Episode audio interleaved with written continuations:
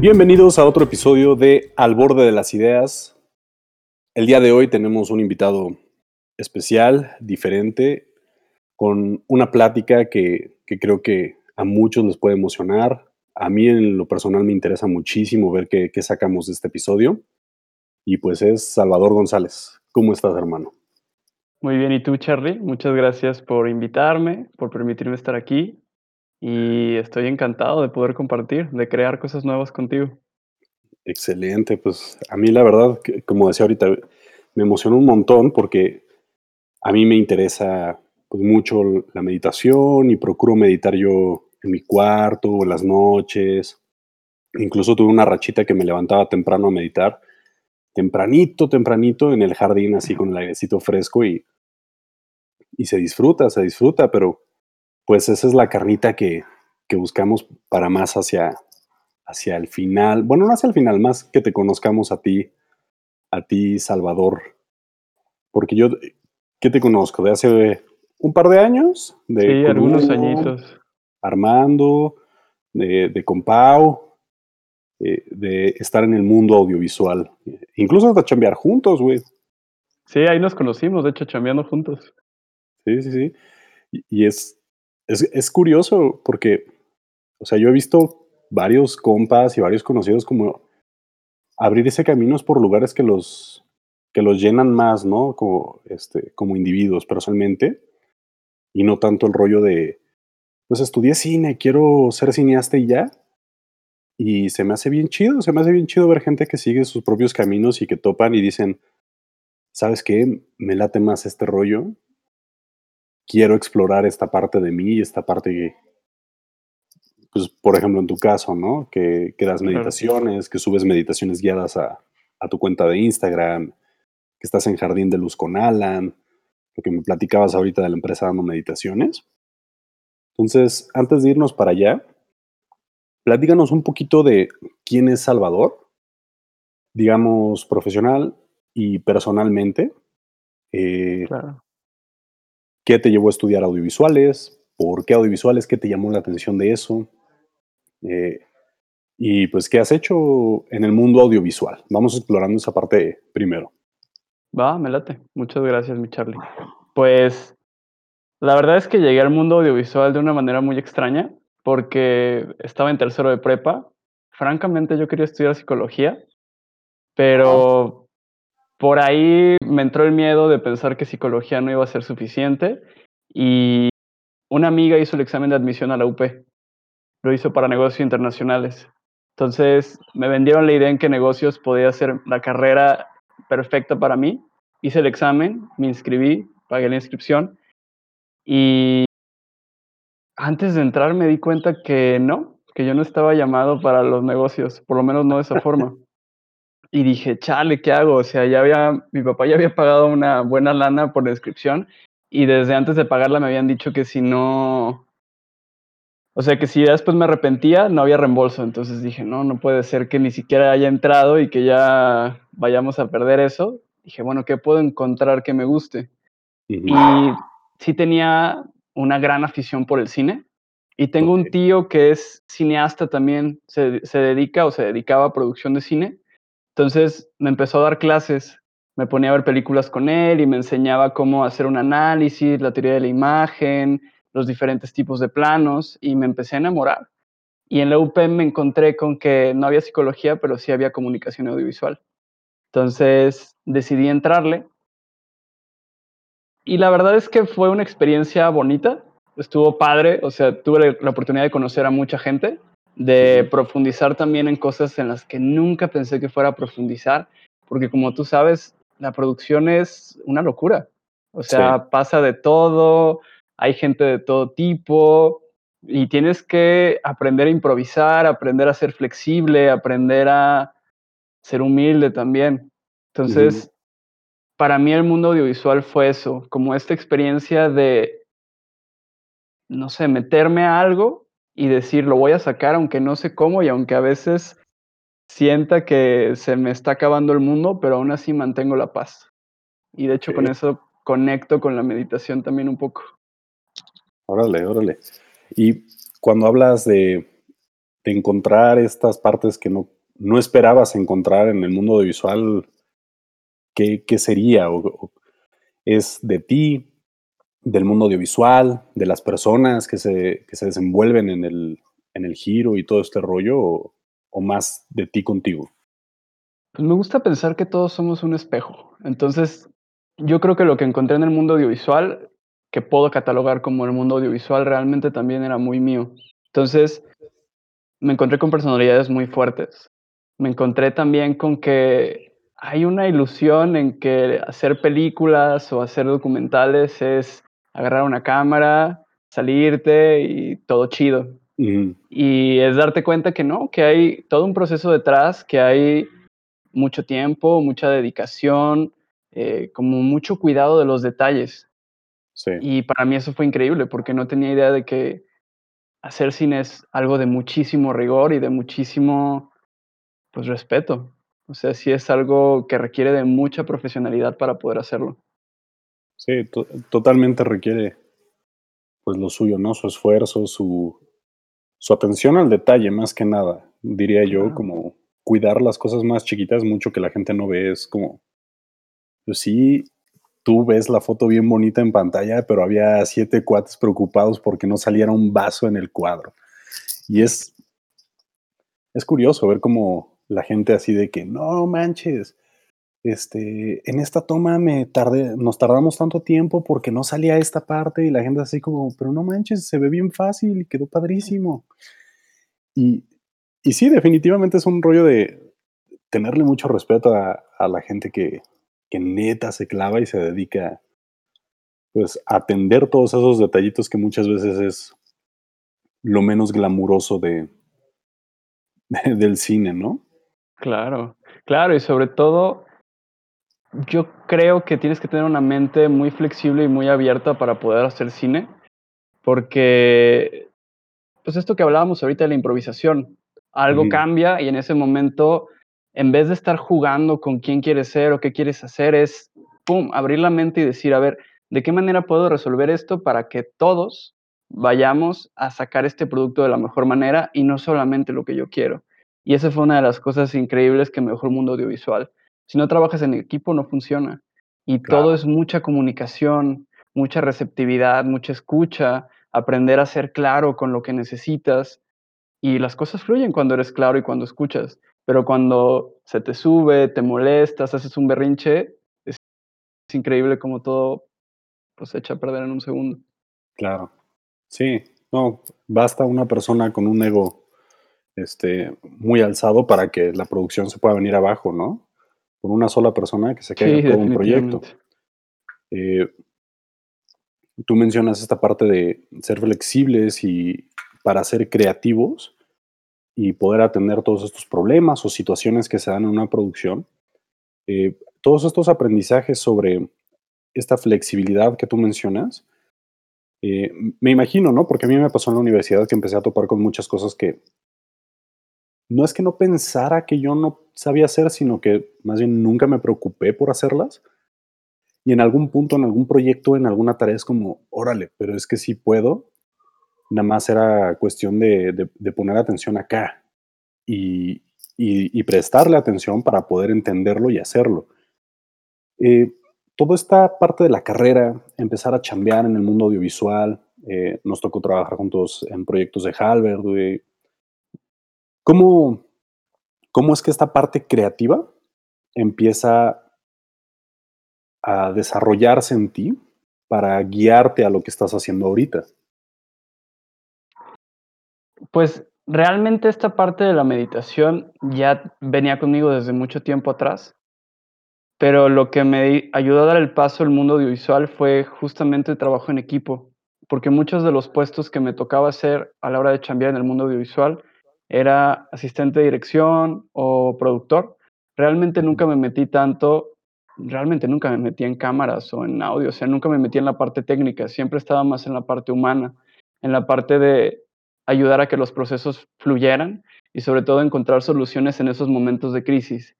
Y algo que me llamaba mucho la atención es que a veces yo sentía que de mi parte no estaba haciendo muchas cosas palpables, como que mi trabajo tal vez no se podía ver reflejado de una forma muy clara, pero lo que me decían las personas era, es que tú mantienes la paz aunque todo se está quemando, y el hecho de que tú mantengas la paz me ayuda a mí a no botarme y poder sacar adelante las cosas. Me decían, es que tú con el tiempo, en vez de andar eh, dice y dice y dice cada segundo, te la llevas más tranqui y aprendes a observar cuando estamos muy estresados y te acercas de una forma muy especial en la que no me haces a mí reaccionar negativamente y me ayudas a mantener mi tiempo pues bien. Y eso me dejó a mí pensando en el valor que puede tener mantener las cosas en paz y cómo llevar esa paz a mí mismo, pero también a otras personas. Entonces de ahí surgió este brinco de, claro, tal vez para lo que yo pues estoy aquí en el mundo es para poder ayudar a traer esa paz, ¿no? Y más que referirme a paz mundial, porque para nada me estoy refiriendo a ese rollo, es como a esta tranquilidad que es posible en cualquier momento, que es la primera cosa que nos enseña la meditación, que todo está en el aquí y en el ahora. En el momento en el que vuelas al futuro, ya te estresaste, ya te pusiste ansioso. Vuelves al pasado, ya te agüitaste, ya te deprimiste, pero si estás aquí, tienes una manera de solucionar las cosas y te das cuenta que hay calma. Debajo de todo ese caos siempre hay calma. Es, es, pues, hasta incluso, voy a decir cliché por falta de una mejor palabra, pero lo que mucha gente dice, ¿no? El, es que a mí me gusta vivir en el aquí y el ahora.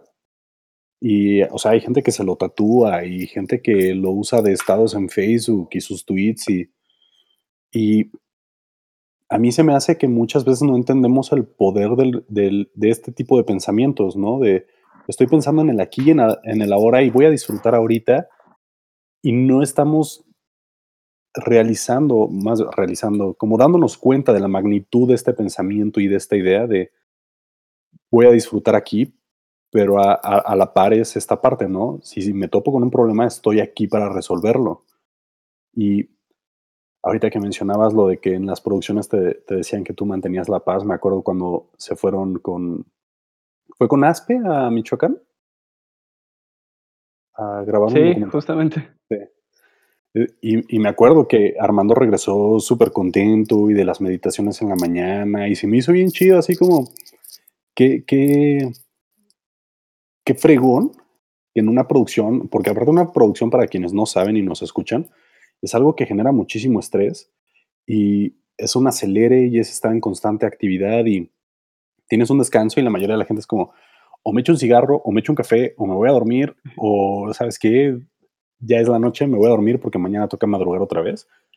Y esta, esta parte de nos levantamos a, a, meditar y estar tranquilos antes de empezar el día, la parte pesada del día, la parte de, de trabajo arduo, y se me hizo bien chido, o sea, ¿cómo, cómo es que tú dijiste, ok, pues, más bien, ¿qué fue lo que les ayudaste, lo, cómo los guiaste, vaya, en esas meditaciones dentro de un contexto audiovisual? ¿Cómo, cómo, cómo hiciste o qué hiciste más bien? Pues tengo que irme desde atrás, desde antes de empezar esa producción. A mí me daba mucha ansiedad esa producción porque fueron, si no me equivoco, fueron 10 días de grabar un documental. Hubo un día que grabamos 24 horas seguidas. Entonces, ya sabía que iba a estar súper intenso, que probablemente íbamos a chocar unos con otros y que probablemente si no lográbamos tener paz y iban a explotar las cosas, ¿no? Y lo que podía ser un proyecto increíble se iba a convertir en una sí. pesadilla. Entonces, la realidad es que también pude hacer esto porque todos fueron muy receptivos. Hugo, Armando, hasta Aspe, que no es su estilo todo esto, le entró alguna vez. Y más que enfocarlo en un aspecto audiovisual, que también eso es algo que me gusta mucho de la meditación y del mindfulness. En vez de enfocarse en una cosa, es enfocarte en el momento presente, enfocarte en las sensaciones que tienes en este momento, es como aterrizar y quitar el significado de muchas cosas que te están generando estrés o conflicto. Entonces, allá estaba bien padre porque nos quedamos varios días en una cabaña que daba a un laguito, al lago Ah, de, de Pátzcuaro. Y en ese lago nos sentábamos en el muelle, sí estaba increíble, la verdad. Era un regalazo eso. Entonces nos sentábamos en el muelle y era, vamos a escuchar el sonido del agua, vamos a escuchar el aire, vamos a sentir el sol. Eh, por ahí sí guiaba algunas cosas, pero más que nada era como vamos a sentir y vamos a soltar todo eso que estamos cargando. Entonces era tal cual como resetear la mente y decir, a ver, empezamos otra vez eh, con la página en blanco y vamos a darle con e- todo. Eso está padre, porque a pesar de ser una tarea muy repetitiva estar en producción, pues es refrescante poder entrarle con la mente pues, abierta y tranquilo y todo al día de chamba, ¿no? Antes de, de seguir por esta idea de, de la meditación, platícanos qué estás haciendo ahorita, qué, qué es lo que tú haces, tu persona y tu chamba. Claro. Ahorita me dedico 100% a la meditación. Estoy dando clases en diferentes estudios, en Jardín de Luz con Alan, en Sadhana Yoga. Doy clases para una universidad que se llama UNIAD, que curiosamente es una universidad Órale. audiovisual, de animación y de artes audiovisuales y videojuegos. Y también estoy trabajando para una empresa que se llama Quantum Center, en la que llevamos programas de, podríamos decirle, de sanación a diferentes empresas, sobre todo del rango industrial. Entonces está bien interesante porque mi parte tal cual es llevar capacitación en mindfulness, llevarles clases, pero en vez de enfocarlo solamente en cómo hacer meditación, les comparto cómo llevar un proceso de autoconocimiento. Entonces, a través de las herramientas de mindfulness vamos viendo qué hay adentro, qué pasa, qué son los pensamientos, qué son las emociones, cómo puedo trascenderlas, cómo puedo obtener esa claridad para saber hacia dónde voy y cómo cultivar también esas emociones positivas que me van a llevar a tener una vida más plena. Entonces, esa es la parte profesional. En la parte personal, como te comentaba hace rato, llevo muchos años eh, metido en meditación, como desde los 15 ah, un años. ratote. Entonces, Ya. sí, sí, ya son 10 años. Pero la verdad es que ha ido evolucionando Sí. como todo, ¿no? O sea, empecé con un librito de yoga que me encontré en mi casa, siguiendo instrucciones de un papel, y conforme fue pasando el tiempo, me fui encontrando en cierto punto con un centro budista tibetano muy bello que está en Providencia, se llama Centro Kamlungpa. Ahí me enseñaron a meditar formalmente. eh, estuve viajando por San Cristóbal de las Casas, eh, he estado como en diferentes grupos también de espiritualidad. Y actualmente, digamos que aterricé o me estacioné en el budismo zen. Ahí encontré mi base, por lo menos, por lo menos en este momento.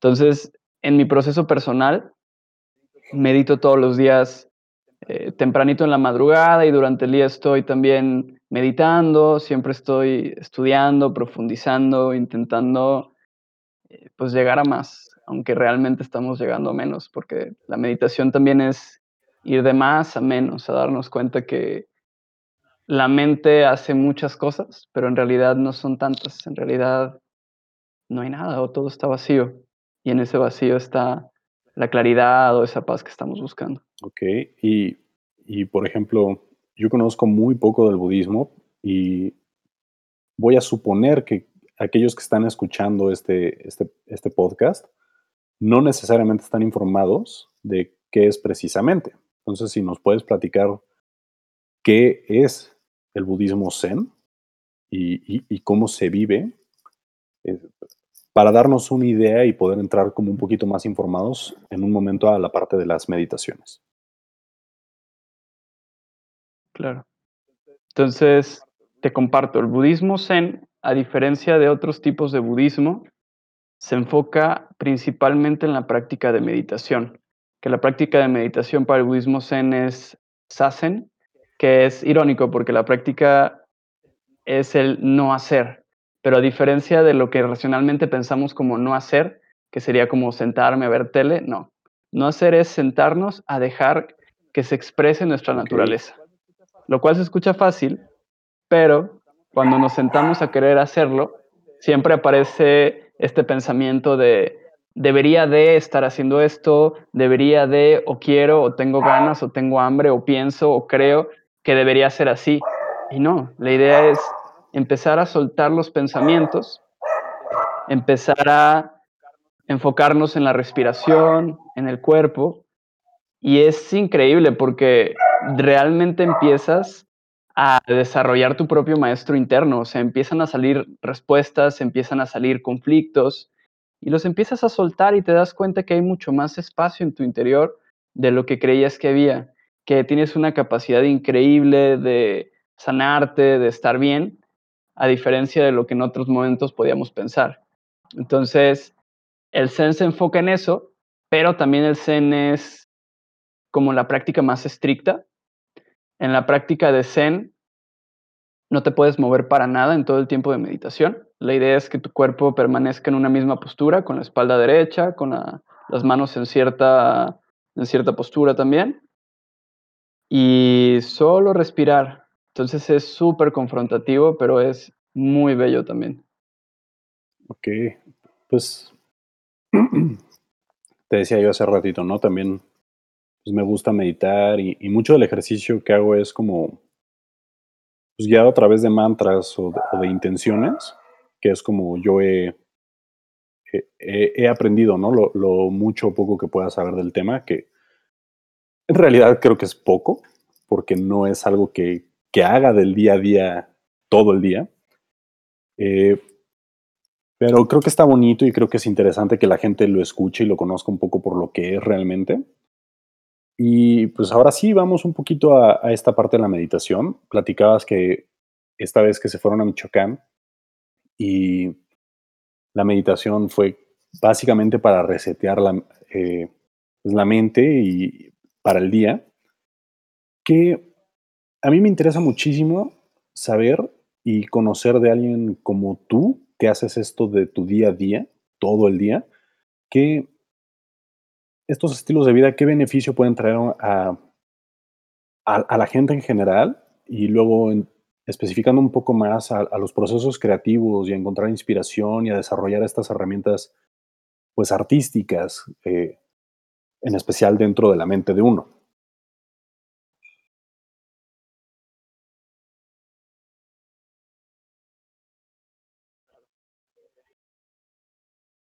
Claro. Eh, primero en la parte física, o sea, en la parte general, hay una parte bien interesante aquí. Se descubrió que las personas que meditan, su masa encefálica, o sea, su cerebro, se mantiene del mismo tamaño a pesar de la edad avanzada que puedan tener. ¿Qué quiere decir esto? Una persona normal sufre una pérdida de, de masa encefálica conforme van pasando los años. Entonces, de ahí devienen enfermedades como el Alzheimer, como el mal del Parkinson, eh, la demencia senil, todo este rollo. Entonces, la meditación lo que ayuda y lo que hace es que se mantenga esta masa de su tamaño y también puede crecer de tamaño. Entonces, en primera instancia estamos protegiendo el cerebro. Nos ayuda también en el aspecto en que reduce el estrés, ayudándonos a activar el sistema parasimpático, que es la parte, la rama del sistema nervioso que se encarga de los procesos de regeneración. Entonces, por ejemplo, hay muchas personas, y yo creo que todos hemos estado ahí alguna vez, platicando aquí del mundo audiovisual, que de tanto estrés que llevas viviendo por temporadas largas, el día que quieres descansar, ya no puedes descansar.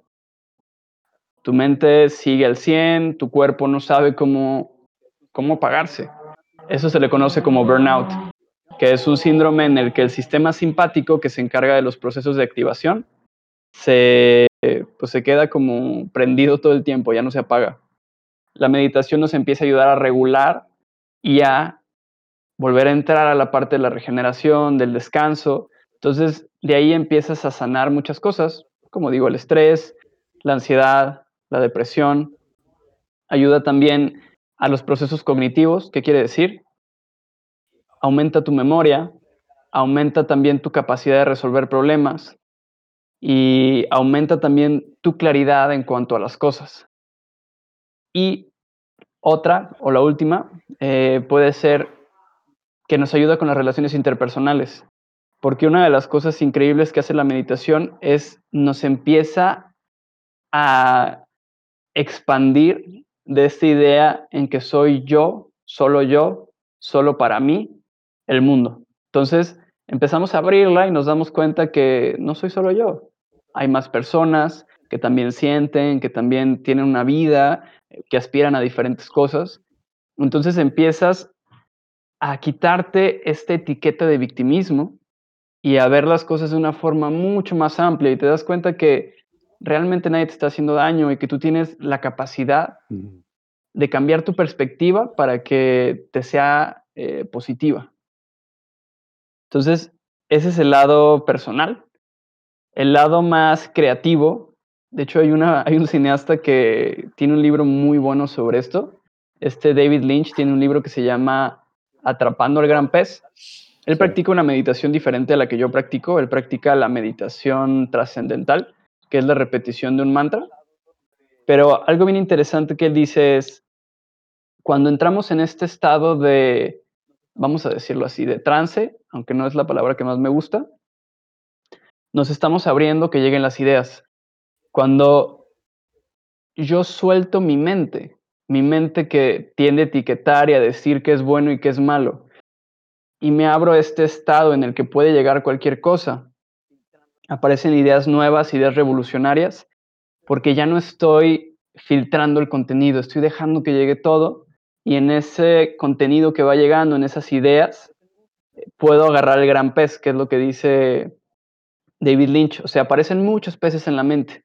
La mayoría de esas ideas pues van a ser ideas pequeñas, peces pequeños. Pero de repente si estás atento, te abre la posibilidad y llega ese gran pez que te brinda la gran idea que necesitabas. Entonces, es muy bueno para eso. Sí. Es muy bueno para resetear la mente porque pues nos viciamos, ¿no? O sea, lo mismo que decía ahorita, tenemos nuestra idea de que así tiene que ser lo que estoy haciendo, lo que estoy desarrollando, y si no es así, no es bueno. Pero al final de cuentas, los grandes artistas que han hecho, pues se salen de la convención y se encuentran con cosas que nadie pensó que podrían ser increíbles. Bueno, a mí se me hace bien interesante. Espero que los que estén escuchando también, pues mínimo les esté picando la espinita de decir, órale, pues puede estar interesante explorar una práctica, la meditación, para, para desarrollarme, ¿no? Y crecer como, como artista, como creativo y, y, como persona, inevitablemente. Eh, ¿cómo, ¿Cómo recomendarías tú este, estos primeros acercamientos a la meditación? Eh, aquí sí quiero enfocarme un poco más en la parte de, los creativos, porque al final es como una gran parte de, lo que tiene como intención este, este podcast.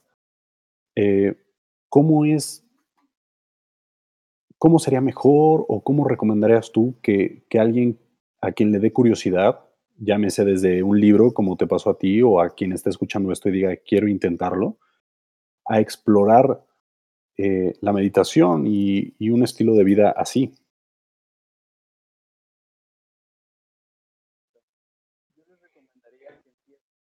Es una gran pregunta. Yo les recomendaría que empiecen buscando un centro de meditación de cualquier tipo. O sea, no tiene por qué ser a fuerzas budismo, Puede ser de meditación trascendental, de mindfulness, cualquier tipo de meditación. Y que se vayan a sentar una vez por semana, aunque sea. Porque el hecho de meditar con otras personas nos ayuda muchísimo a abrir esta, pues, esta, este estado del ser, pero también es básica la práctica diaria. Entonces, sí es importante ir a un centro, porque ahí es en donde aprendes el método y te ayuda a formarte porque ves a otras personas haciéndolo y eso te invita a, no soltar porque ya te aburriste, porque ya te desesperaste, pero también es importante la práctica diaria. O sea, todos los días, cinco minutos en la mañana, o lo pueden aplicar antes de hacer su trabajo creativo. Antes de empezar, sentarse, respirar un poco, resetear la mente y abrirse a lo que en ese momento eh, está presente para ellos.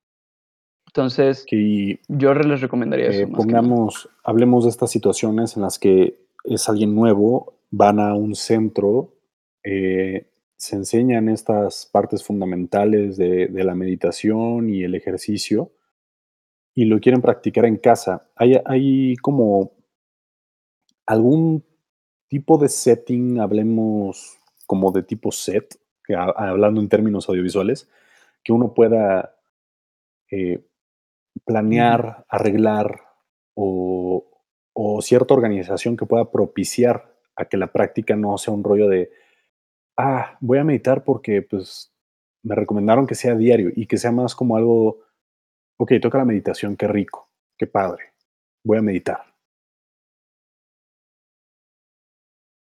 Claro, claro. Pues, como hemos estado hablando, el cerebro es la parte fundamental aquí, entonces el cerebro se rige por hábitos y por asociaciones. Se recomienda mucho tener una esquina del cuarto o si tienes la posibilidad de un cuarto específico de meditación. Y en ese cuarto puedes poner un altar. ¿Qué es un altar? Es un espacio en el que pones cosas que para ti hagan referencia a este momento de paz. Entonces, en mi caso, yo tengo una mesita en un rincón de mi cuarto, eh, tengo un Buda, tengo un cuenco, tengo algunos cuarzos, tengo unas banderas tibetanas, tengo como que diferentes elementos que desde que llego a ese espacio ya me hacen sentir como, ah, qué padre, este es el lugar, este es el momento. Y la mente empieza a asociar y a decir, ese rincón, esa mesa, esas cosas, me recuerdan meditación. Entonces el chip se va activando de que cada vez que me acerco, ya sé que voy a meditar. Y para también generar este hábito se recomienda que sea a una misma hora. Entonces, eh, encontrar una hora en la que se sientan cómodos, en la mañana recién despertando, en la noche antes de dormir, son las horas más recomendables, pero puede ser a cualquier hora. Lo único que se recomienda es que no hayas comido eh, antes de meditar porque el estómago te va a distraer toda la práctica pero es sentarte en ese momento eh, y comprometerte a todos los días o tres, cuatro días por semana que lo vayas a hacer, eh, sentarte a meditar a esa hora. Ok, y este, pues, vamos, estamos 2020, todo este caos y los desarrollos tecnológicos pues están cañones, ¿no? Todas estas apps que te dan meditaciones, que te ponen sonidos ambientales, música. Eh, de entrada, quiero saber qué, recomendaciones hay para el, uso de este tipo de aplicaciones. Y, si tú recomiendas alguna, pues que nos platiques qué, cuál podría estar buena, por ejemplo, para nuestras prácticas en casa. Claro. Para serte honesto, yo no uso aplicaciones de meditación. Entonces, eh, si es un tema ahí un poquito oculto para mí. Lo que yo sí les recomiendo es no se apeguen a una aplicación. O sea, para empezar está increíble, pero son como muletas, ¿no? Entonces, te echan la mano en lo que aprendes a caminar bien y ya después la sueltas. Porque ¿cuál es la cosa? Si empiezas a meditar con música, el día que necesites meditar y no tengas acceso a música, no vas a poder meditar bien no vas a saber cómo meditar. Entonces, en sí la meditación tiene que ser sin música, tiene que ser un espacio en silencio, porque también aquí hay otro tema. Cuando estamos meditando, la idea es que empezamos a interiorizar, es un proceso de autoconocimiento. Entonces, como te decía, salen los pensamientos, salen los conflictos, sale todo lo que tenemos ahí guardado que no estamos viendo. Cuando yo escucho música, generalmente la música me hace sentir bien, me hace sentir placer, me hace sentir en calma, que está increíble. Pero si realmente quieres hacer un proceso de autoconocimiento, la música va a estar evitando que toques esos puntos que te van a ayudar a abrirte y a realmente profundizar en lo que necesitas profundizar. Pero eh, si van a usar una app, yo recomendaría que los sonidos fueran, corrígeme si me equivoco, eh, ASMR, o sea, como ambientales, pero realmente que no sea música. Si necesitas el sonido del mar, dale. Si necesitas el sonido del bosque, dale. Pero que no sea específicamente una música, porque ahí sí te puedes viciar más. Y sobre todo, lo más importante aquí es que tengan un timer, que varias apps sí lo tienen. Entonces, poner ese temporizador que termina con una campanita o con un cuenco y así vas midiendo el tiempo que puedes permanecer en la meditación. Porque si te sientas así a la brava, eh, probablemente a los 30 segundos, y no es broma, es en serio, te desesperas y dices: "Bueno, pues ya, ¿cuánto más?", ¿no? Y duras un Sí. minuto y dices: "Híjole, se sintió como siglos". Pero si pones 5 minutos, dejas tu celular a un lado y dices: "Hasta que suene me voy a mover", empiezas a desarrollar el hábito, y poquito a poco dices. "Ah, 5 ya se siente fácil, quiero darle con 7, con 10, con 15", y así vas agarrando el hábito y, sobre todo, profundizando más. Okey, okey. Pues, e está chido porque, digo, yo nunca he intentado usar las aplicaciones de meditación, pero hay veces que sí digo: "Ay, hoy quiero meditar con música", pero cuando suelo hacerlo es en silencio, ¿no? Y, o sea, no no sabía que podían ser semejantes, como como dices, ¿no?, muletas.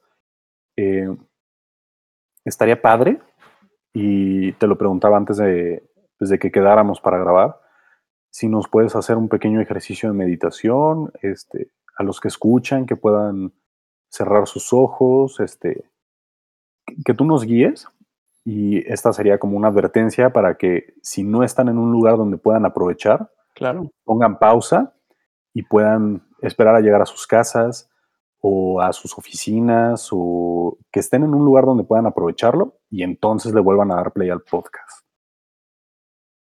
Están advertidos. Va, Claro, yo con voy muchísimo gusto.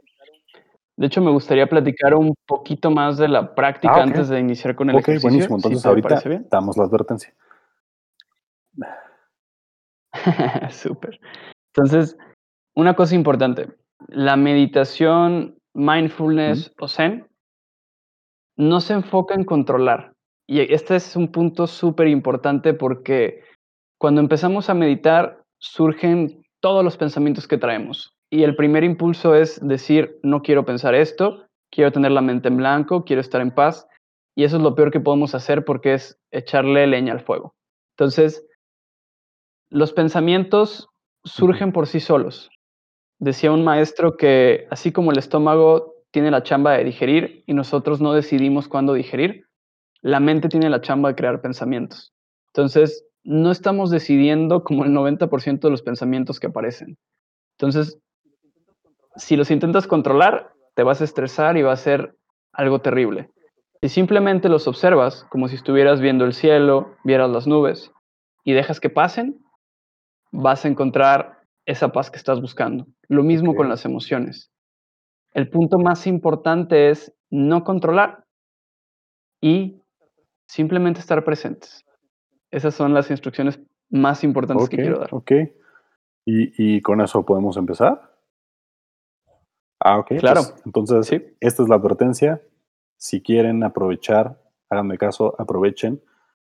Pónganle pausa al podcast si no están en un lugar en el que en el que estén cómodos y puedan poner prestar su atención a a lo que Salvador nos va a decir y a cómo nos va a guiar. Yo voy a apagar mi micrófono, te voy a escuchar y, pues, yo te voy a me vas a guiar a mí también. Vamos a hacer el ejercicio de una vez. Perfecto. Va. Entonces, empezamos. Tomen una postura cómoda, te puedes sentar en una silla, lo importante es que tu espalda esté derecha. Si tienes problemas en tu espalda, te puedes recostar también. Tus pies bien plantados en el piso. Los hombros, va vamos a inhalar y los subimos hasta las orejas. Exhala y déjalos caer. Tus manos recargadas en tus piernas, vas a meter ligeramente tu barbilla tu lengua sobre el paladar y los ojos cerrados o entrecerrados. Lleva tu atención a tu respiración a la sensación del aire al entrar y salir por tu nariz. Como si fuera la primera vez que respiras en tu vida.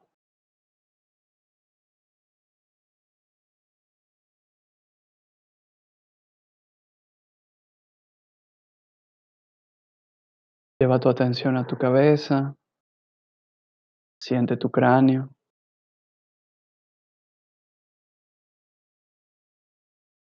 Y suavemente relaja tu cráneo.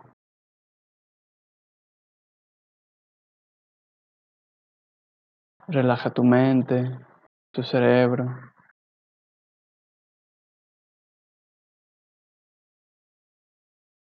Relaja tu rostro. Relaja tus ojos, tus párpados. Relaja tus cejas. Relaja tu mandíbula.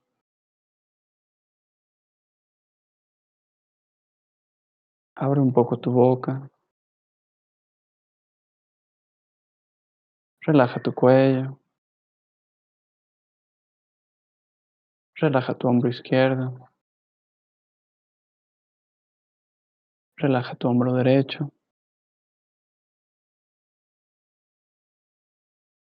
Relaja tu espalda. Relaja tus manos, que no haya ningún tipo de presión en ellas.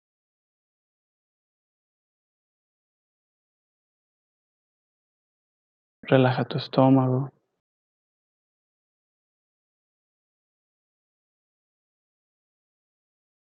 Esté consciente de todo lo que estás sintiendo en este momento, de todo lo que estás pensando.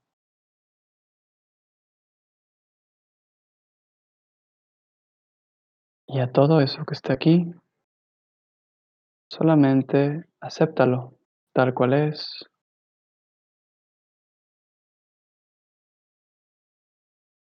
Y vas a enfocar tu atención en un punto en el que puedas sentir tu respiración con facilidad, en tu nariz, en tu garganta, en tu pecho o en tu estómago.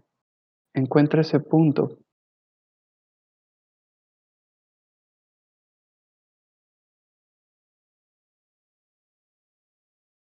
Lo único que vas a hacer es enfocarte en la sensación del aire al tocar ese punto cada vez que respiras.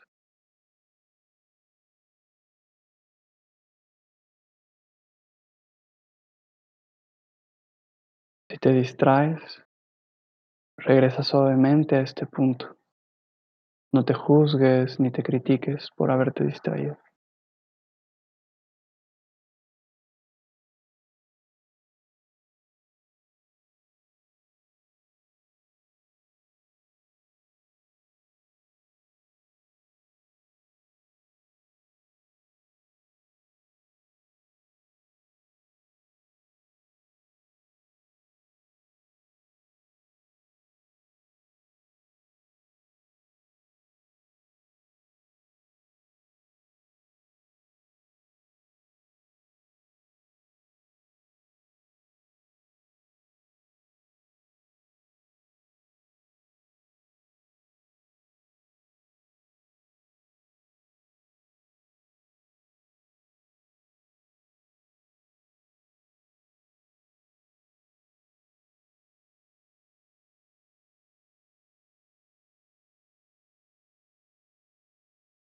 Deja ir el pasado, deja ir el futuro,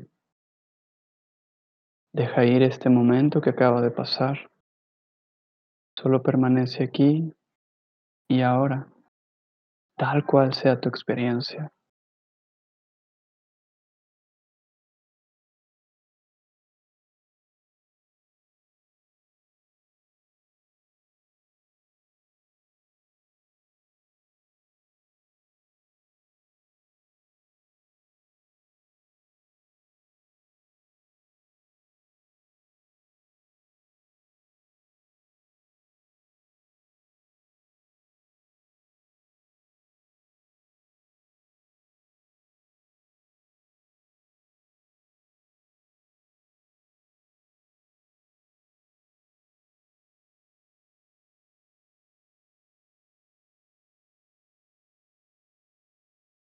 No hay ningún lugar al que tengas que ir.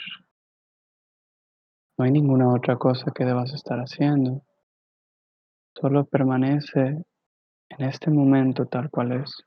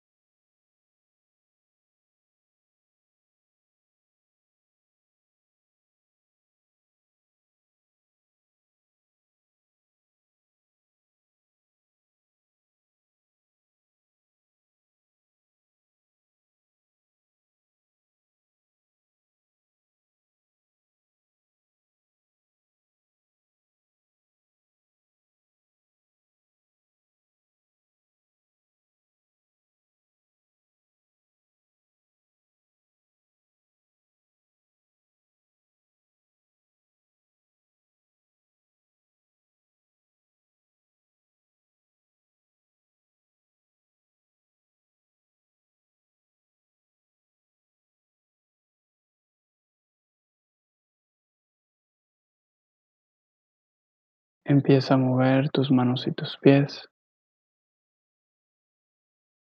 Siente el movimiento.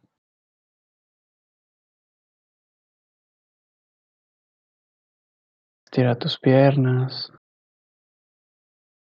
tus brazos.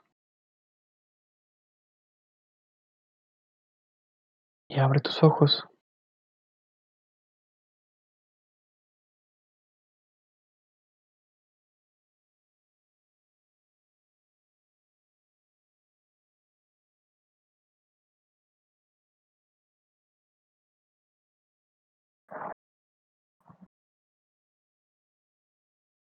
Muchas gracias.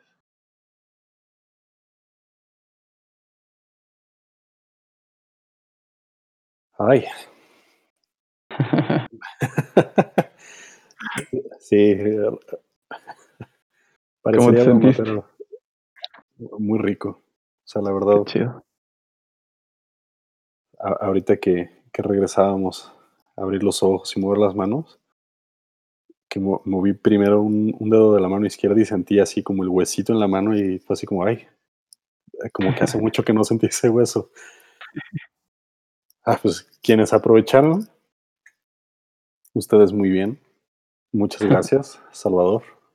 Un gusto. Este, quienes no han aprovechado, quienes se saltaron un poquito, vuelvan, pónganse cómodos y déjense guiar por, por Salvador en esta meditación. Es muy rico. Es, la verdad, creo que es una disciplina que si desarrollan la van a disfrutar muchísimo. Este, la mayoría de la gente que conozco que lo ha intentado, lo ha probado y lo hace, es de las cosas que dicen que disfrutan porque disfrutan.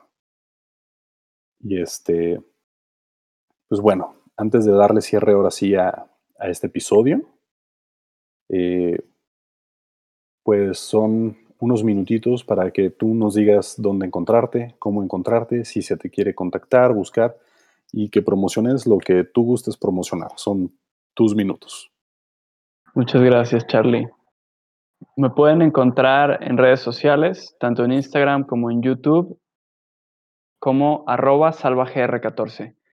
Ahí estoy subiendo meditaciones, estoy subiendo reflexiones, eh, tips para meditar mejor, para tener una mejor práctica. Y los miércoles a las 7 pm me pueden encontrar en Jardín de Luz, en donde doy clases. Es un espacio increíble y que motiva mucho a la meditación. Y también a través de Instagram, si tienen alguna duda, algo que les gustaría aprender, entender, me pueden contactar. Tengo un curso virtual pregrabado en donde explico todo de la meditación, de dónde viene, cómo hacerlo, diferentes tipos y métodos. Entonces también si quisieran aprender, eh, está disponible el curso. Muchas gracias, Charlie. No, con gusto, un gusto tenerte aquí. Eh, quiero mencionar que lo que decía Salvador de Jardín de Luz es en Guadalajara, Jalisco, México. Para quienes estén aquí cerca de nosotros, puedan ir y, preguntar y ir a sus, a sus meditaciones. Quienes están fuera del estado, pues cuando vengan se pueden dar la vuelta y, disfrutar. Muchas gracias, Salvador. Este eh, fue verdaderamente bonito me emocionaba mucho este episodio y creo que no decepciona ni poquito. Y pues sí, gracias, gracias. A ti, mi Charlie, un placer. Y para mí también fue algo muy bonito poder compartir contigo. Buenísimo, buenísimo. Pues ojalá luego podamos armar algo más extensivo o, diferente, sea por aquí o por otro lado. Claro que este sí, eso es un hecho.